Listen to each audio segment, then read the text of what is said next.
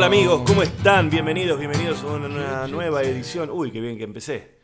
Bienvenidos a una nueva edición de eh, Ezequiel está en la hierba, el podcast de Ezequiel Campa. Ezequiel Campa soy yo, ni más ni menos, y el podcast es esto que estás escuchando. Les recuerdo que este formato lo pueden escuchar en un montón de lugares. Primero y principal en mi página que es ezequielcampa.com.ar y después lo pueden escuchar también en iTunes, lo pueden escuchar en plataformas para Android. Hay un montón. Beyond Pod es una muy conocida, pero ustedes eh, si tienen Android, si son gente pobre que tiene Android, se meten ahí en el Play Store y buscan alguna aplicación para podcast y ahí después buscan Ezequiel está en la hierba o Ezequiel Campa y les va a aparecer les van a aparecer todos los episodios. Hay episodios en los que estoy hablando con un montón de gente: Jasmine Stewart, eh, Maravilla Martínez, Clemente Cancela, Nicolás Vázquez, un montón de gente que ya pasó por acá, que me estoy acordando en este momento: Yumi Gauto, Nicolás de Trasí, Félix Buenaventura, Laila Roth, un montón de gente, un montón de gente que ya pasó por este podcast en el que charlamos de todo y en definitiva no hablamos de nada. Estoy grabando este episodio en...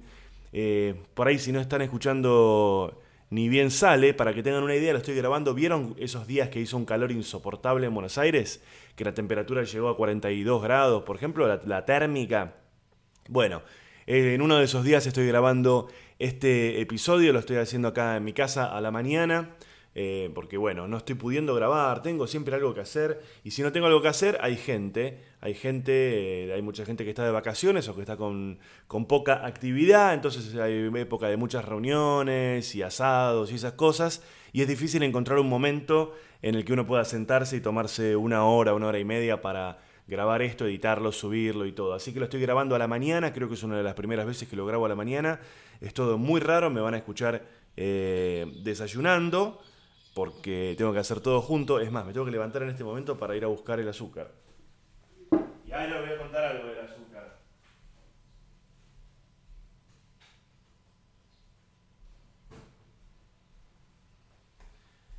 Y cuando digo y cuando digo azúcar, digo edulcorante, ¿ok? Porque el azúcar es muy malo. Más allá de si engorda o no, es todo muy malo, ¿vieron? Eh, el, edulcorante es muy, muy pésimo también. Pero hay que morirse, en definitiva. Y no se sabe con qué. Ay, me salió arte late, me salió una florcita en la espuma del café. Así que bueno, estamos grabando acá este episodio. Em, que de nuevo, al igual que el anterior, que el último que hice, es uno de esos episodios en los que a priori no tengo nada de qué hablar, no tengo nada preparado. Sepan disculpar, así que vamos a estar charlando de lo primero que se me venga a la mente. Mm. qué bueno está este café. no soy cafetero yo, ¿eh? Estoy tomando café últimamente porque me despierta y es algo que necesito. Che, sigo laburando. Sigo laburando en el nuevo material. En abril. En abril voy a estar estrenando mi nuevo show de stand-up. Para los que no me conocen, soy Ezequiel Campa, actor, eh, por ahí me vieron en Todos contra Juan, por ahí me vieron en La Lola, por ahí me vieron en Guapas, por ahí me vieron en Casados con Hijos, por ahí me vieron en dónde. Uy, La Lola, me estoy acordando de La Lola. ¿Dónde más estuve? Estuve en todos lados. Siempre haciendo eh, un papel secundario. Este, estuve en una película hace poco que se llama Operación Final, Operation Finale, que está ahí en Netflix. Por ahí me conocen de la publicidad del hielo en la boca esa de que uno de cada diez argentinos es gay, una publicidad que, que no podría ser hecha hoy en día por tema de, de discriminación y todo eso, supongo, ¿no? Era esa publicidad en la que decían uno de cada diez argentinos es gay y todos intentaban disimularlo y hoy por hoy, con justa razón, sería totalmente repudiable. En su momento no, no fue repudiable, porque las cosas hay que analizarlas con los ojos del contexto y del tiempo en el que se hicieron.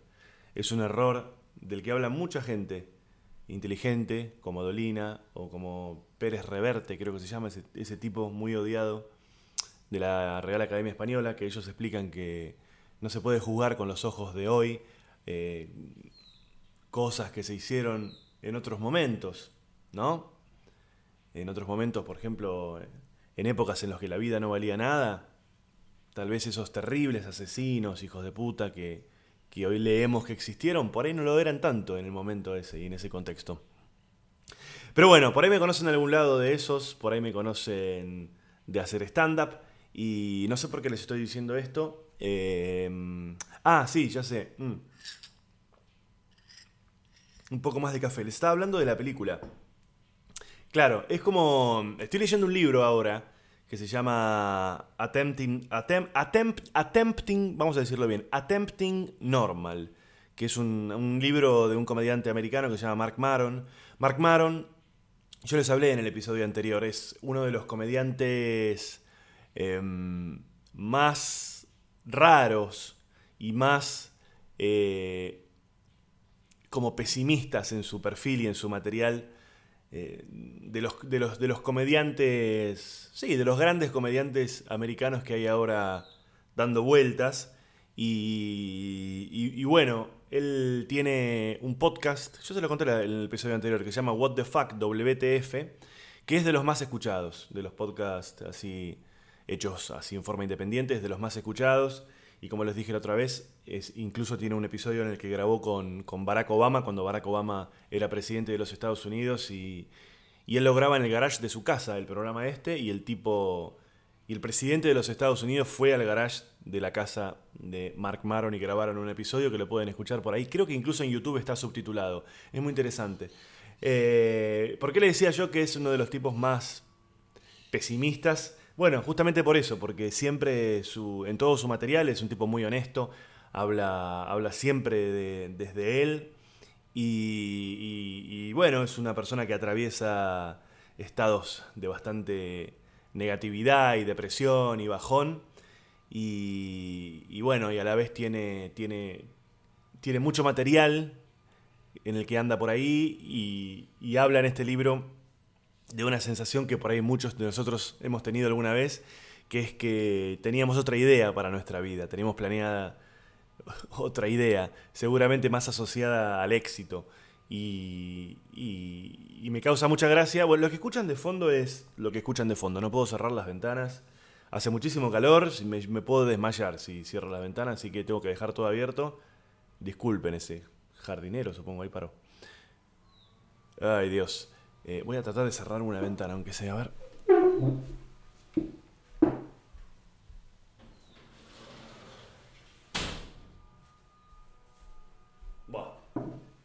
Sin ningún resultado, sin ningún resultado. Esto es podcast verdad, chicos. Todo lo que sucede va a parar adentro del podcast porque básicamente es lo que hay.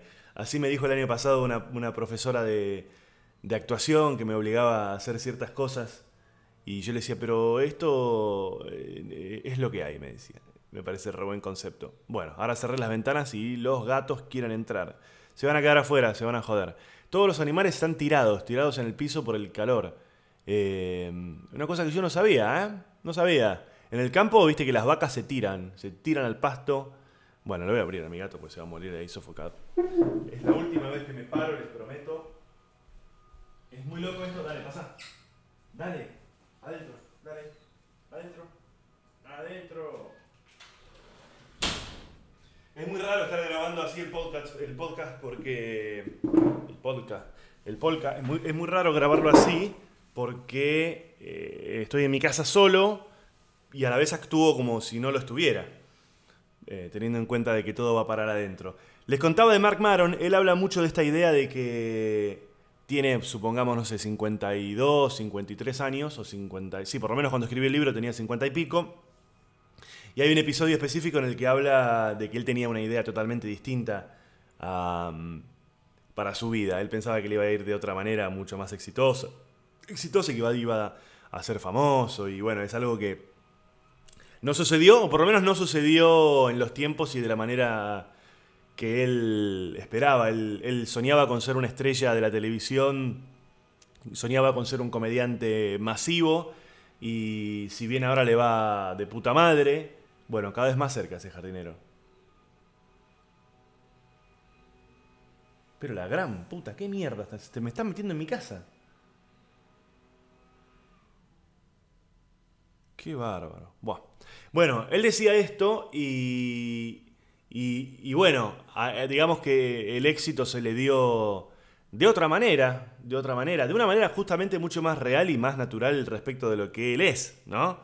Eh, yo no sé si él tiene los elementos para ser un comediante masivo de la tele, tal vez sí, no lo digo en el sentido de la calidad de su comedia, sino en, su perfil de ser un tipo así bastante amargo y demás, que no tiene que ver por lo general con el perfil de una cosa más masiva, alegre y eso, ¿no? Y hablando de esta idea de que, de que él tenía, él tenía planeada otra, otra, otra forma de carrera para su vida, él pensaba que iba a ser una estrella y famoso y millonario y, toda esa historia. Y hoy por hoy es un, un comediante al que le va bárbaro, de hecho pueden ver, creo que hay dos, por lo menos uno hay en Netflix. Son muy buenos los especiales de él. Y, y bueno, le va muy bien, es muy exitoso. Eh, pero de una, manera, de una manera más independiente, por ahí, no tan, no tan masiva. ¿Y por qué digo esto? Pues me llamó mucho la atención porque obviamente que, que yo, o sea, a mí me pasa algo muy parecido, me siento muy identificado con eso. Yo tengo 42 años y la realidad es que yo flasheaba, flasheaba otra, otra idea para mi carrera. Yo ya hace muchos años que según, según mis, mis, mis predicciones y mis deseos, hace muchos años que yo ya debería ser como una persona mucho más eh, popular, famosa y exitosa y conocida en el medio, como actor y como comediante.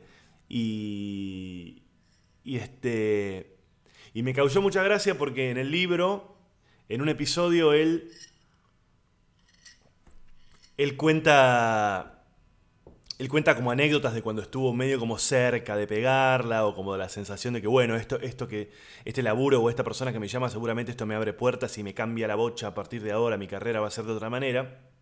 Y yo tuve una sensación, eh, tuve una sensación muy parecida, yo les hablaba recién de, de mis trabajos y... Y bueno, esta película que se llama Operación Final, que se grabó, que se filmó, por lo menos la parte en la que yo estuve, se hizo en Bariloche la verdad que era una película muy grande, muy grande. Está protagonizada por Ben Kingsley, eh, un actor que ha ganado un Oscar incluso, y el, otro protagonista es Oscar Isaac, que también es muy conocido. La protagonista mujer es Melanie Laurent, que es la rubia que está en Bastardo sin Gloria con, Brad Pitt. O sea, era un proyecto muy grande, mi personaje obviamente era ínfimo, lo pueden ver. En la primera escena, la primera escena de esta película, el, alemán nazi, que no entiendo por qué, me llamaron para hacer de animal nazi, eh, soy yo en la primera escena. Y claro, cuando me llamaron para hacer el trabajo este y me cuentan que íbamos a tener que ir a Bariloche, que habían charteado un avión, un avión específico había sido alquilado para, la película, para llevar a todo el equipo y para llevar a los actores, yo me imaginé... Me imaginé toda una secuencia en mi cabeza. Me imaginé que... que íbamos a llegar al, al aeropuerto, nos íbamos a empezar a encontrar ahí con el resto del equipo, eh, y que íbamos a subir al avión, y, y yo iba, le, le, iba, a hacer chistes, le iba a hacer un chiste a, los otros actores, y, le iba a hacer un chiste al, director en un momento, arriba del avión, y el director se iba a cagar de risa, y, el tipo iba a preguntar, che, ¿pero este quién es? Me parece que este, este pibe quién es. ¿Estás jodiendo este pibe? Y también me imaginaba como que, que me iba a sentar tipo a un, en, una, en, una, en un asiento ahí y que, sí, que se iban a querer sentar conmigo y me iban a querer charlar y, yo iba a hacer chistes y en un momento me, como que me iba a parar y, y, iba a ser como el centro de atención todo el viaje, la gente escuchándome cagándose de risa. Incluso me iban a aplaudir en un par de momentos porque yo iba a empezar como a hacer, iba a empezar a improvisar y, hacer un poco de stand-up. Me iban a dar el, micrófono del avión y, la gente se iba a recagar de risa.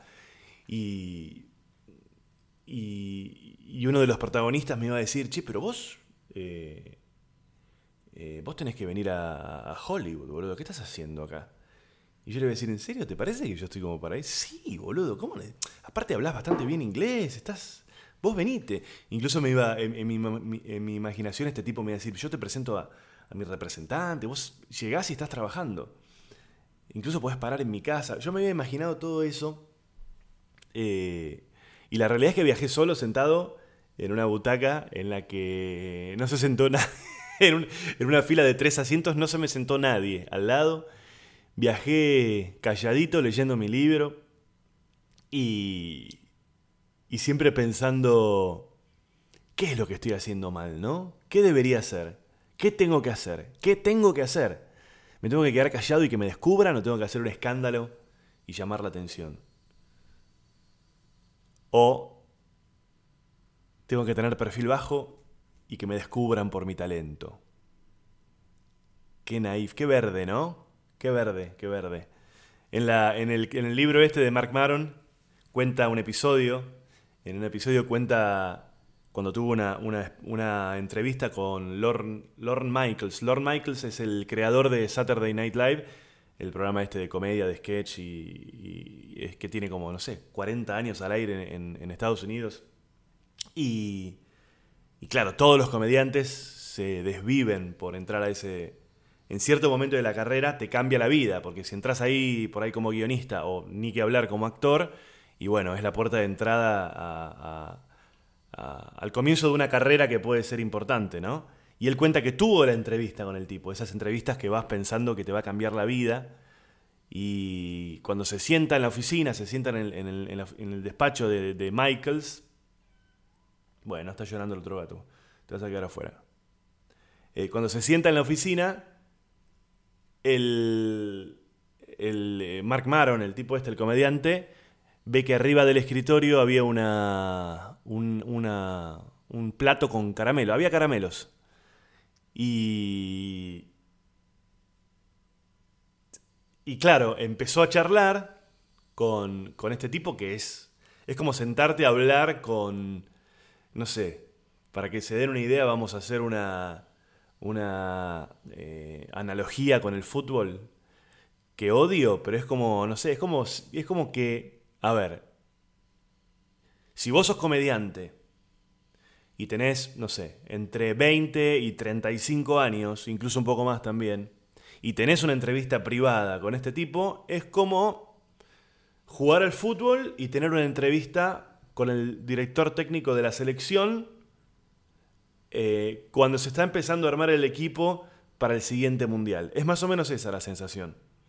Entonces, claro, este tipo se sienta ahí y dice que, que este Michaels lo miraba, lo, lo, lo, estudiaba, lo analizaba, le preguntaba cosas de cómo, cómo venís con el trabajo, qué estás haciendo, me gusta lo que haces.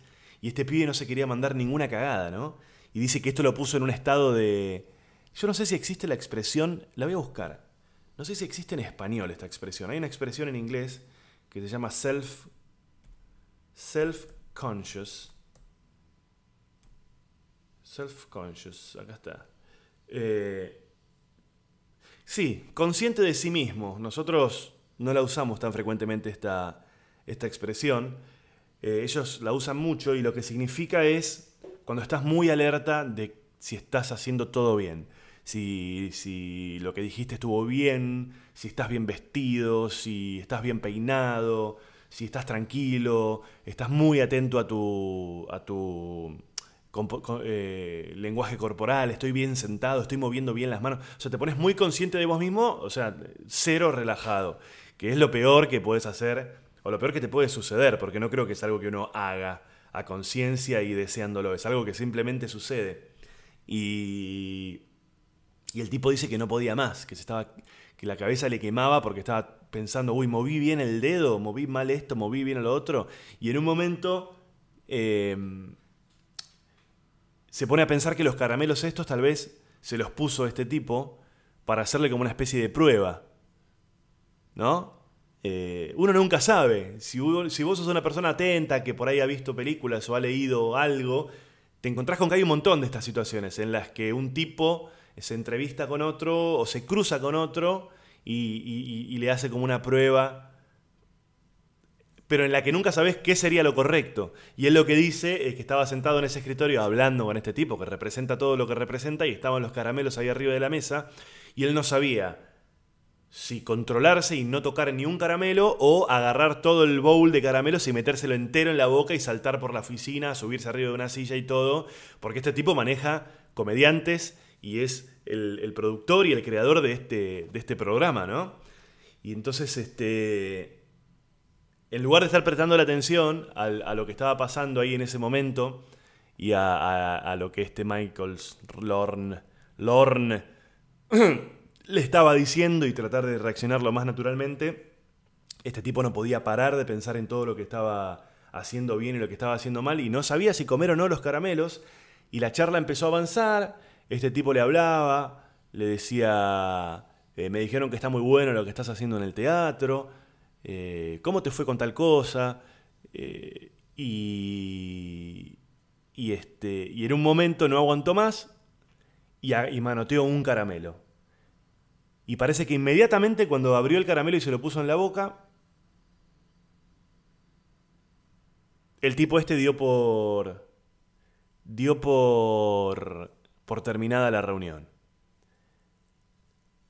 Qué enloquecedor, ¿no? Quedarte pensando, ¿habrá sido por esto? ¿Qué significa que fue por esto? ¿Qué es lo que ve el tipo? Eh, ¿Qué es lo que ve el tipo al, al este al advertir que agarro el caramelo y no me pude contener y me lo comí y no me pude controlar, ¿qué es lo que el tipo descifra de todo esto? ¿Descifra algo? ¿Fue por eso? ¿O fue una cosa totalmente casual? ¿Existen estas cosas, estas decisiones, estas formas de observar a la gente? ¿O es folclore? ¿O es falopa? ¿O es algo que hacen estos tipos para que la gente hable? ¿Es un mito? ¿Es real? ¿Qué hay detrás de eso? Si no se hubiera comido el caramelo, este tipo ahora sería una estrella de Saturday Night Live. en un momento dice que, que le pasó algo muy incómodo, que es que el tipo no dejaba de mirarle los ojos. Le clavó los ojos, le clavó la mirada en los ojos y no le bajaba la mirada, no le bajaba la mirada, no le bajaba la mirada, claramente como una especie de demostración de poder o de algo, y, y este otro, y Mark Maron, este comediante, eh, pensaba, no le voy a bajar la mirada. Y el otro no le bajaba la mirada, no y había una tercera persona en la reunión que los tuvo que frenar. Porque ya era como evidente que ninguno de los dos quería bajar la mirada y los tuvo que, tuvo que interrumpir porque ya era absurdo lo que estaba pasando. Eh, muy, me siento muy identificado, muy identificado y me hace muy bien porque, nada, te hace sentir... Uno cree a veces que lo que le pasa a uno le pasa solamente a uno, y al ver estas cosas te sentís un poco más normal, que es justamente lo que, lo que intenta Mark Maron, por lo menos desde este libro que se llama Attempting Normal, que vendría a ser algo así como intentando ser normal.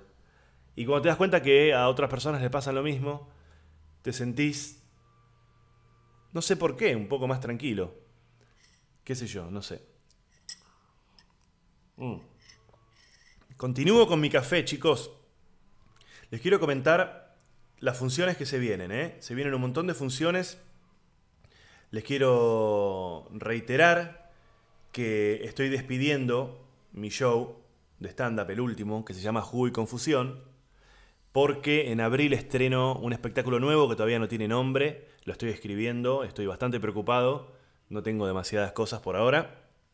Y, y bueno, estoy haciendo una especie de gira de despedida de, de este show. Y voy a estar en un montón de lugares. Voy a estar en Bernal el 8 de febrero. Voy a estar en Tandil el 16 en el marco del Festival Sierra Stand Up, la tercera edición. Vamos a estar ahí con un montón de comediantes. Voy a estar en Mar del Plata el 21 de febrero, se agregó una función, después de haber estado en enero, que anduvo muy bien. En Pilar voy a estar el 9 de marzo y en San Miguel voy a estar el primero de marzo y estén atentos porque también se vienen funciones en Chile. Como cada una de estas funciones son en... las entradas se venden en, tiqueteras diferentes. Eh, lo que les pido es que entren en ezequielcampa.com.ar, van ahí a la parte donde dice stand-up y, ahí pueden ver eh, están los links para entrar directamente a cada una de las tiqueteras, así no les digo, para tal función compran en tal lado, para tal otra compran en tal otro, que sería una pesadilla y nadie lo recordaría. Así que entran en ezequielcampa.com.ar, van a la parte de stand-up y ahí están todas las fechas. También eh, no se olviden que tengo tres especiales o cuatro, ya no me acuerdo, en Spotify y ahí me encuentran también como Ezequiel Campa. y ahí van a encontrar los audios de, tres especiales míos. Una aclaración muy importante, la función de Palermo del 9 de febrero, eh, yo les pido que vengan, que vengan, porque me parece que la, la cosa se balanceó de una manera muy justa. Yo necesito que vengan por varias razones. Primero, porque necesito el dinero. Y segundo, porque esa función es la la, vamos a estar grabando para Spotify. Yo voy a subir este material, va a ser de nuevo eh, subido, no de nuevo, digamos, estoy hablando como el culo.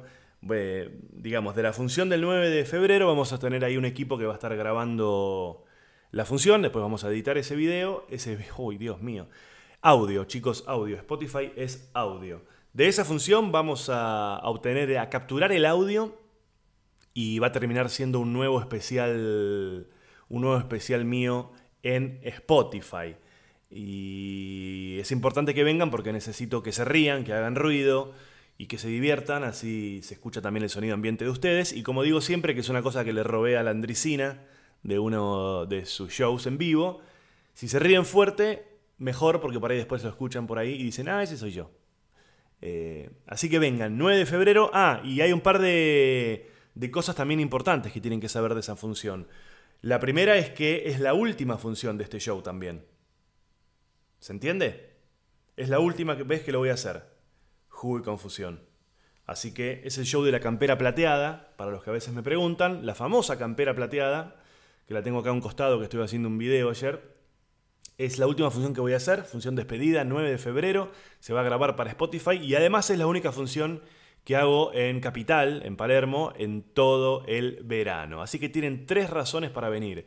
La grabación de Spotify, el hecho de que es la función despedida y el tema de que es la única que voy a hacer en, Capital. No hay otra función en Capital durante, durante el verano. Se vienen funciones, les dije, además de las que les anuncié, se vienen funciones en Martínez y en Chile. Son las únicas dos lugares en los que todavía no están los tickets. El reto de los tickets para Bernal, Palermo, Tandil, Mar del Plata, Pilar y San Miguel ya están ahí en ezequielcampa.com.ar. Y también les reitero, y con esto paramos con los chivos, que tengo mi especial en video, ese especial eh, que filmamos en Rosario hace un tiempo.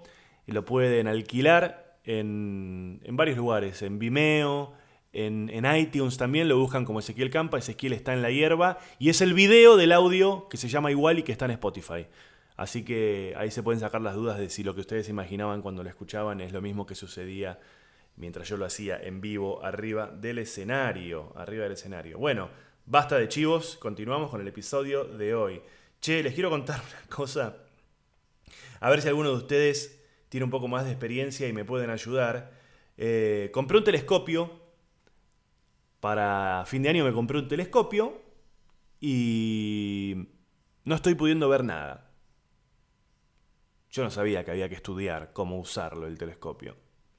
Eh, averigüé, siempre ando mirando el cielo, la luna, las estrellas, y, empecé a averiguar, hablé con un par de lugares y le digo, mira, quiero un telescopio que no sea de juguete, pero obviamente que tampoco quiero algo súper, súper, súper, súper.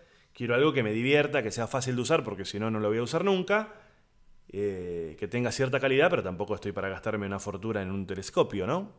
Y bueno, me compré una cosa ahí medio como intermedia, que me habrá costado, para que se den una idea, y ponerle 150 dólares. Dicho así suena poco, ¿no? Pero por lo menos en ese rango no son tan caros. Y eso que lo compré en Argentina.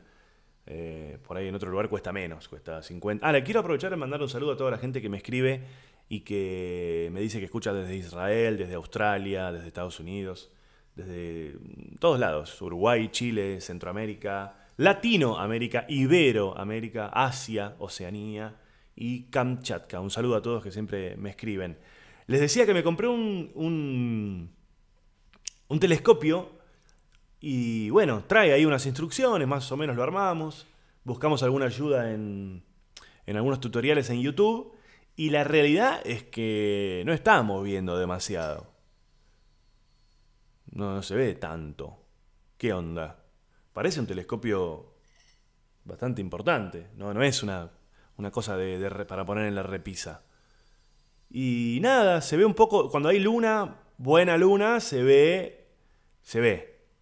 Pero trae un montón de lentes y filtros y cosas que no le encontramos la vuelta. No le encontramos la vuelta. Pusimos...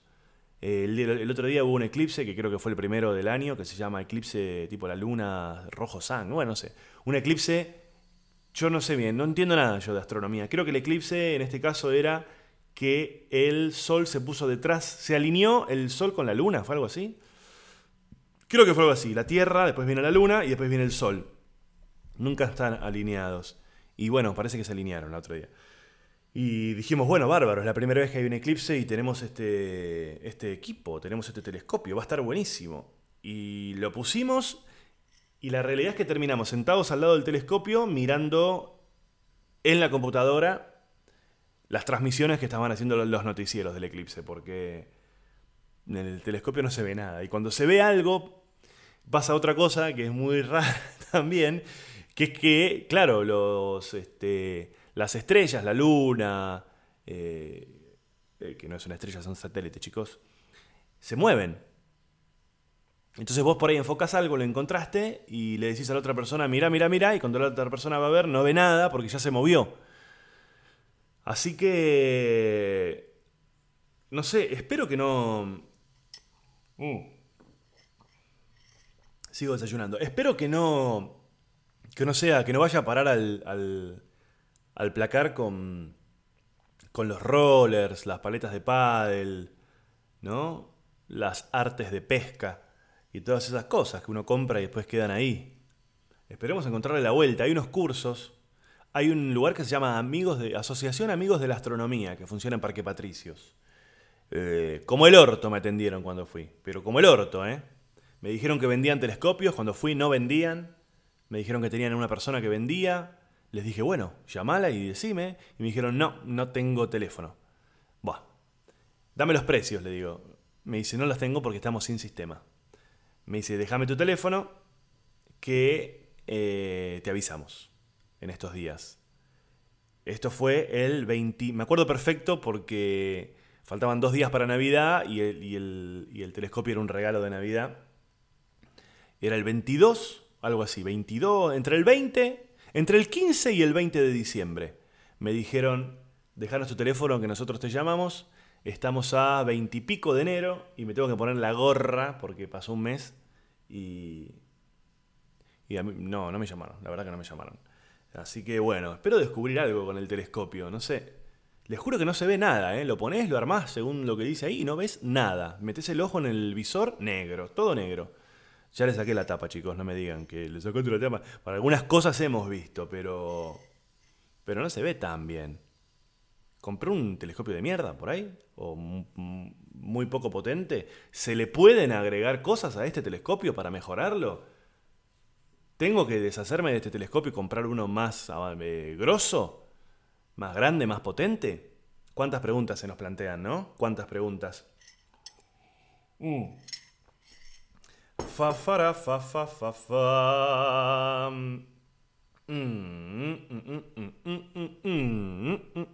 Episodios. Cosas que me pasaron en estos días.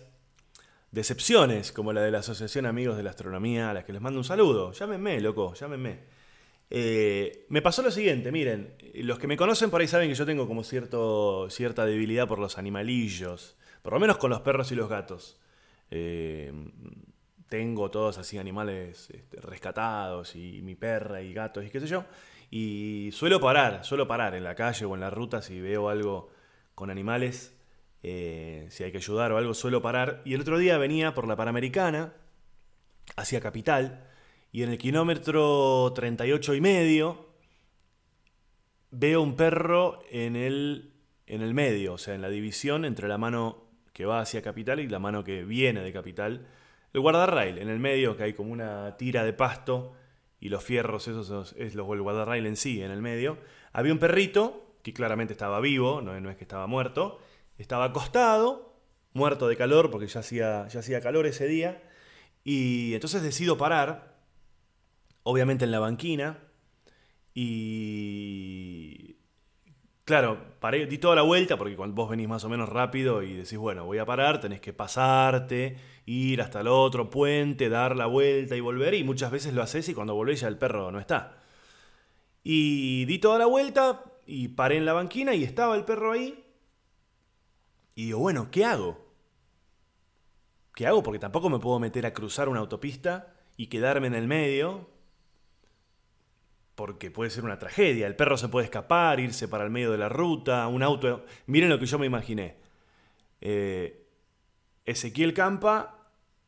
Todo esto se ve todo esto se ve en una cámara de seguridad de la autopista. Ezequiel Campa para con su auto en la banquina, correctamente, correctamente, con las balizas, bastante alejado de la, de la traza del asfalto, se baja del auto, cruza, en un momento que no vienen autos, cruza caminando la autopista, corriendo, ahí ya se nota el, el mal estado físico, hacia donde está el perrito, el perrito se asusta, corre hacia la autopista, viene un automovilista a toda velocidad y por esquivar al perrito se va hacia un costado y atropella a Ezequiel Campa. Todo eso yo me vi, esa película vi cuando, cuando estaba ahí al lado de, la ruta y no sabía, no sabía muy bien qué hacer. Entonces digo, bueno, pará, no me puedo mandar. Sobre todo porque el perro se asusta y sale disparado y puede pasar cualquier cosa. Por ahí no me pasa nada a mí, pero el perro sí. Entonces llamo por teléfono a la gente de la autopista, que creo que el teléfono es 147. ¿147 es? A ver, vamos a buscar. Así los que están escuchando y les interesa, les damos la información precisa. 147 autopistas del sol. A ver. Autopista del sol, el teléfono es... No, 147 no es. Emergencias 140. Desde cualquier celular, emergencias 24 horas, autopista del sol. El 140. Bueno, llamo al 140, les aviso. Me dicen, bueno, eh, vamos a mandar ahí los móviles. Están ahora con otro, con un accidente. Cuando se desocupen, van para ahí. Y me quedé esperando Subí un, par de, subí un par de historias a Instagram de videos diciendo, bueno, estoy acá esperando, ya me dijeron que van a venir, ahí está el perrito, mírenlo, bla, bla, bla. A todo esto yo no sabía si estaba golpeado o no, el perro pues estaba tirado. Estaba tirado pero se lo veía bien, como un perro que está descansando. Y entonces, eh, bastante tiempo después, como 20 minutos después, veo a lo lejos una camioneta de la autopista que pasa por, por el otro carril no se podían detener porque estaban de la otra mano, dieron toda la vuelta, igual como tuve que hacer yo, se subieron al puente y vinieron por, por el lado del que estaba el perro. Y yo ahí empecé, digo, bueno, ¿cómo tendrán algún tipo de protocolo para, para, no sé, tendrán, le tiran una red encima, tienen una, un rifle con dardos tranquilizantes que se lo tiran al perro, el perro se duerme y lo llevan y lo castran y lo adopta Nicole Neumann. Eh, todo eso pensaba, digo, ¿van a cortar toda la autopista por este perro? ¿Qué pasa si no cortan del otro lado? El perro por ahí se levanta y en vez de meterse para el carril de donde están estos tipos, se va al otro carril de enfrente y del otro carril no hay nadie, vienen los autos de frente y bueno, todo eso pensaba yo mientras se acercaba la camioneta de la autopista.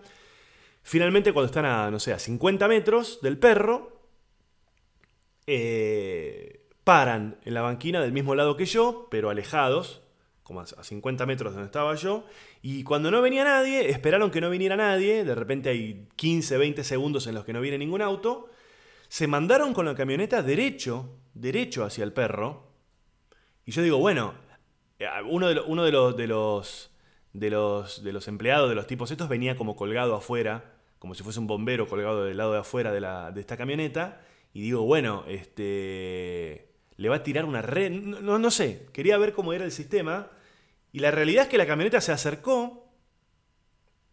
Y cuando se acercó, el tipo que venía atrás colgado se bajó. Y en un momento pareció que lo llegaba como a agarrar así del cuero, de la piel, de donde fuera. Y yo digo, bueno, lo manotean y lo tiran arriba de la camioneta, lo sacan y lo, llevan a algún lugar. Y bueno, efectivamente, como yo había pensado, eh, eh, el perro se levantó, estaba un poco rengo, no, no, estaba, la verdad que no, no estaba mal, pero estaba un poquito rengo, se ve que algún golpe tenía. Y el tipo este no lo pudo agarrar. Y se mandó para la, mano de enfrente, que por suerte no venía nadie. Entonces un poco lo, lo espantaron con la camioneta, le, to, pa, le tocaron bocina, el perro como se alejó y se fue. Se fue la, la camioneta, digo, ¿no? Y el perro también. Y yo me quedé pensando, digo, bueno, ya está. ¿Dónde estará el perro? Primero, bueno, no, claramente no me pareció que en la maniobra que vi hubiera algún tipo de protocolo más allá de asustemos al perro y que sea lo que Dios quiera, ¿no? Tal vez estoy equivocado, pido perdón, si estoy equivocado, tal vez es así y no queda otra, porque la verdad es que tampoco hay mucha muchas cosas para hacer, ¿no? Porque vos podés planear un montón de cosas, pero si te acercás y el perro el perro sale corriendo, por más que tengas una red, un dardo o lo que sea, el perro se va. Tal vez, si me, me preguntás qué se puede hacer, y bueno, hay que cortar la autopista de los dos lados, de la mano que va y de la mano que viene. Que esté totalmente parado el tránsito, eso sería lo ideal. Y ahí el perro que haga lo que quiera, hasta que, lo, hasta que se va a un costado o lo agarran o lo que sea. Bueno, esto no sucedió. No sé si es habitual que lo hagan así, pero no sucedió. Se acercaron con la camioneta y medio que lo espantaron y podría haber pasado cualquier cosa. Por suerte no pasó nada. Y cuando cuando me subo a mi auto, que me había quedado lejos, me subo a mi auto, qué sé yo, y arranco, que me llevó unos, unos, unos minutos, a los 500 metros más o menos lo vi a este perro que estaba bien, estaba a un costado de la... Ya no estaba cerca de la autopista, estaba en esos especies de parques, bosques que hay a los costados con árboles y eh, nada hubiera impedido que el perro volviera a la autopista. No es que lo agarraron y se lo llevaron a una protectora de animales, pero por lo menos lo sacaron, no sé, 50 metros de al lado de la autopista y si por ahí es un perro con suerte o medio vivo, no, no se iba a volver a, acercar. Eh, claro, y yo pensaba también, más allá de si hay alguna, algún, algún protocolo para sacarlo de la autopista, pensaba ¿Cuál es la política si de repente lo, lo, agarran? Suponete que esta persona que estaba colgada de la camioneta hubiera podido bajarse de la camioneta y agarrarlo y tirarlo arriba de la camioneta. ¿Cuál es la, ¿Cuáles son los pasos a seguir? Eh, ¿Tienen un acuerdo con una protectora de animales? ¿La autopista está obligada a dar eh, aviso de esto y entonces hay un sistema que al perro lo dan en adopción o buscan al dueño porque puede ser que el perro tenga dueño? ¿Hay una multa para el dueño si el perro tiene dueño? Eh, ñueño, ñueño, ñueño. Eh, la verdad es que no está claro. No está claro. No está claro si hay un protocolo, claramente no lo hay. Eh, y no está claro qué sucede después. Intenté averiguar y no me dieron muchas respuestas. Me dijeron que ellos sí, nosotros damos aviso, alguna...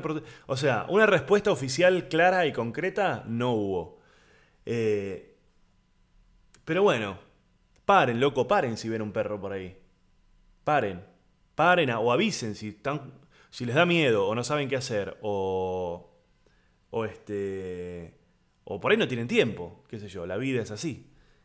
O no pueden, viste, no. La Panamericana tiene esta cosa de que por ahí la siguiente salida es 5 kilómetros más adelante, y 5 kilómetros de ida y 5 kilómetros de vuelta, eh, suena horrible, pero por ahí te lleva una hora y no lo tenés ese tiempo. Bueno, 140 desde cualquier celular, por lo menos en la Panamericana, no sé cuál será el número. Busquen, pueden hacer una cosa, si son si suelen andar por alguna autopista o alguna ruta, tengan a mano el teléfono de, de, esa, de esa ruta que suelen frecuentar para en el caso de que vean algo así, estén preparados y, y entre todos podamos ayudar a que no aparezcan tantos perros muertos o lastimados ahí tirados, ¿no?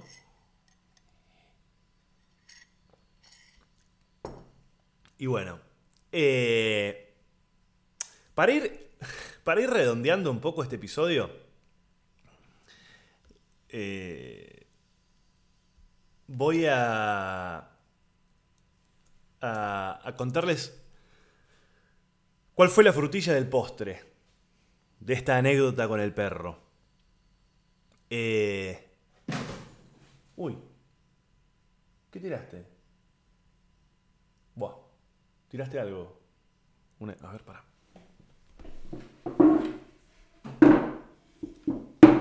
Me parece que tiraste una planta, ¿no? ¿Dónde está?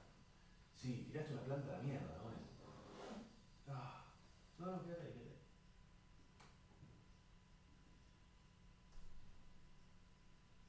Si me están escuchando, estoy levantando una planta que. Buah. Mi gata tiró una maceta, tiró una planta todo perdonado porque mi gata gata es la gata que, si ustedes vieron por ahí alguna foto, es mi gata negra, Goneta, que la tengo hace 8 años, que está con un, un problema hace 2 años, que tiene un problema en la piel. En este momento está bastante bien, por suerte, y le tuvimos que hacer una biopsia, varias, en realidad le sacaron 5 pedacitos de tejido para hacerle una biopsia y le descubrieron que es que tiene una atopía. Yo todo esto que les cuento está claro que toco de oído, ¿no? Una atopía es una alergia que no está claro a qué es, puede ser a una planta, a una comida, al polvo, a cualquier cosa, pero en este caso, atopía significa que no responde al tratamiento. Hay un montón de tratamientos médicos, de dieta y demás para, para superar una alergia y los probamos casi todos y no, sin demasiados resultados. Lo único que dio resultados fueron los corticoides, pero los corticoides a mediano o largo plazo eh, no son buenos, no son buenos. Este, te hacen mierda los riñones, te hacen mierda el corazón y demás, o sea que no, no es la solución. Así que estamos probando un nuevo tratamiento y está con la campana esa que se llama collar isabelino. Una nueva, una, una nueva vez, de nuevo, no sé cómo se dice. De nuevo, nuevamente está con eso, sí, porque bueno, los últimos dos años se las pasó la mitad con eso en la cabeza para que no se rasque, porque le empieza a picar la cara y se rasca muy fuerte. Eso que escuchan es ella rascándose. Se rasca muy fuerte y se la. Ahí está. ¡Ey! Eh, eso que escuchan es ella rascando, intentando rascarse, pero como tiene el, cuello, el collar este que parece una lámpara de Pixar, no se puede rascar. Entonces, bueno, le pica, pero por lo menos no se lastima toda. Eh, porque si no se deja todo roto, se rompe los ojos y demás. Volviendo chicos a lo que les decía del episodio del perro encontrado en la ruta, ¿cómo termina toda esta historia? Yo subo a Instagram varias historias contando lo que estaba pasando, contando en un primer video, bueno, estoy acá en la Panamericana, encontré este perro, eh, eh, estoy llamando a la autopista, ahora vinieron, subí 4 o 5 videos contando toda la historia, y después subí un video final explicando que. Explicando esto de que cuando me fui el perro estaba bien. O sea, porque mucha gente me preguntó, me dijo, uy, pobre perrito, pobre perrito. Y. Y este. Y finalmente. Finalmente conté en ese video eso. Eh, estoy medio. Me colgué un poco porque estoy tratando de buscar. Acá está. Acá está, miren.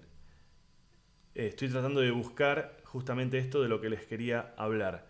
Bueno, yo subo todos estos videos. Un montón de gente me responde con buena onda, diciéndome qué bueno, que paraste, qué bueno, que llamaste, contanos qué terminó pasando, todo. Y una estúpida, una estúpida, esto es en Instagram, ¿eh? de la que voy a dar el nombre, porque se lo ganó. Una estúpida que en Instagram se llama Sabri Masei, Sabri Masei, Masei con doble Z, me escribe lo siguiente. Podías haberte esmerado un poquito más. Esto solo te sirvió para hacer un vivo y sumar algo a tu cuenta.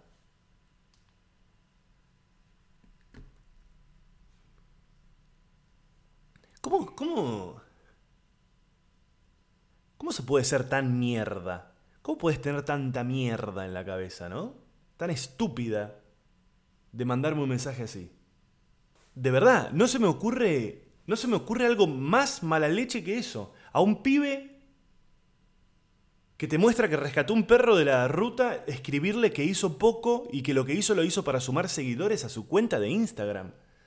Me parece de un nivel de sorete mental realmente para cagarla trompadas. Obviamente, obviamente que es una expresión lo que estoy diciendo, imbéciles. No es que voy a hacer algo al respecto. Nada. Pero, pero ¿cómo? Es desolador, ¿eh? Es desolador, es desolador darse cuenta que estamos rodeados de estúpidos. Estúpidos e hijos de puta, porque una persona que escribe algo así no es una persona tonta, eh, eh, que escribe... No, no, le salió de tonto eso. A un tonto no le sale escribir eso. Tenés que ser tonto e hijo de puta. Ay, tampoco se puede decir hijo de puta más. Bueno, váyanse a cagar. Siempre hay algún idiota. Obviamente, yo esto lo comenté ya y todo el mundo me dijo lo de siempre, no hay que darle bola, eh, quédate con la gente. Sí, está bien, está bien, está bien, pero bueno. Mm. qué sé yo. No sé. Eh, el, otro, ah, el otro día un amigo me manda. Me manda un artículo, un link de una nota de estas de espectáculos y qué sé yo, ¿no? Y en esta nota. Eh, era acerca de una imbécil de redes sociales y, esas cosas, ¿no? Eh, pero bueno. Saben, el otro día estaba pensando y... Y, y, me di cuenta de una cosa muy preocupante, que es que... ¿Cómo es que... ¿Cómo es que de repente ahora la opinión de cualquiera es importante? ¿Cómo es que ahora cualquiera escribe o dice algo en redes sociales y es importante? ¿Por qué? ¿Por qué nos interesa la opinión de Calu Rivero o de Alfredo Casero o de Burlando? ¿Por qué? ¿Cómo puede ser que nos interesen las estupideces que tienen? ¿Cómo puede ser que le demos valor a lo que dice cualquiera? Basta. Basta, por Dios, basta. Basta. ¿Saben qué? No, no, hay que, no hay que seguir a la gente, no hay que seguirla. Y opinan acerca de Venezuela, opinan acerca de lo que le pasó a tal o cual persona, eso es un delito. Callate la boca, imbécil, no tenés la más puta idea de lo que estás diciendo. Cualquier boludo que tiene un programa de radio, cualquier panelista, importa.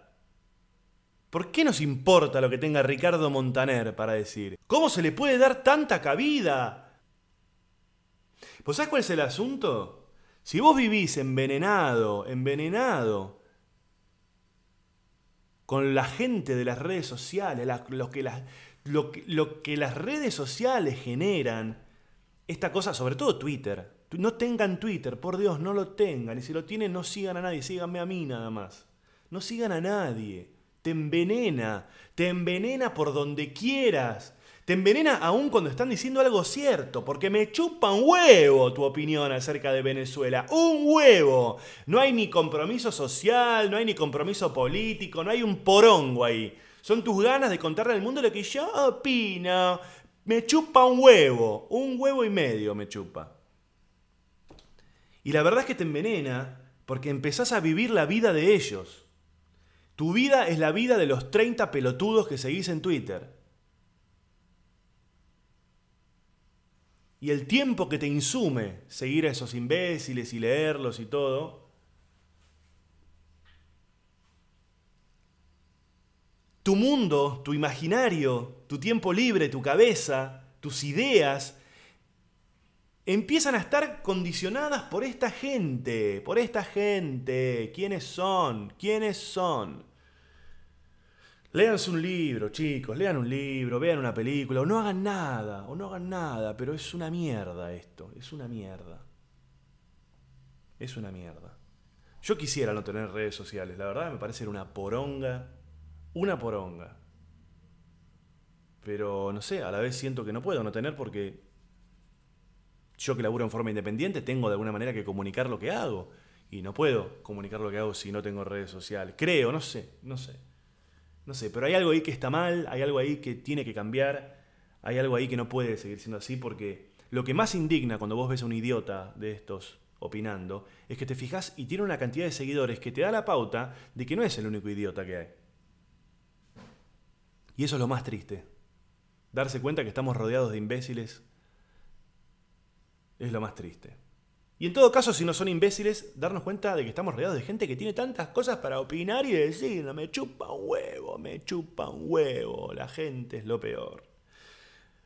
Bueno amigos, con este mensaje hermoso me despido de ustedes, me despido un nuevo episodio de Ezequiel está en la hierba. Síganme por todos lados. Ezequiel Campa soy en todas las redes sociales. Y ezequielcampa.com.ar es mi página donde están los tickets para todos mis shows, que son mucho más alegres y muchos, muchos más divertidos que esto que acaban de escuchar. Muchísimas gracias, los quiero, adiós.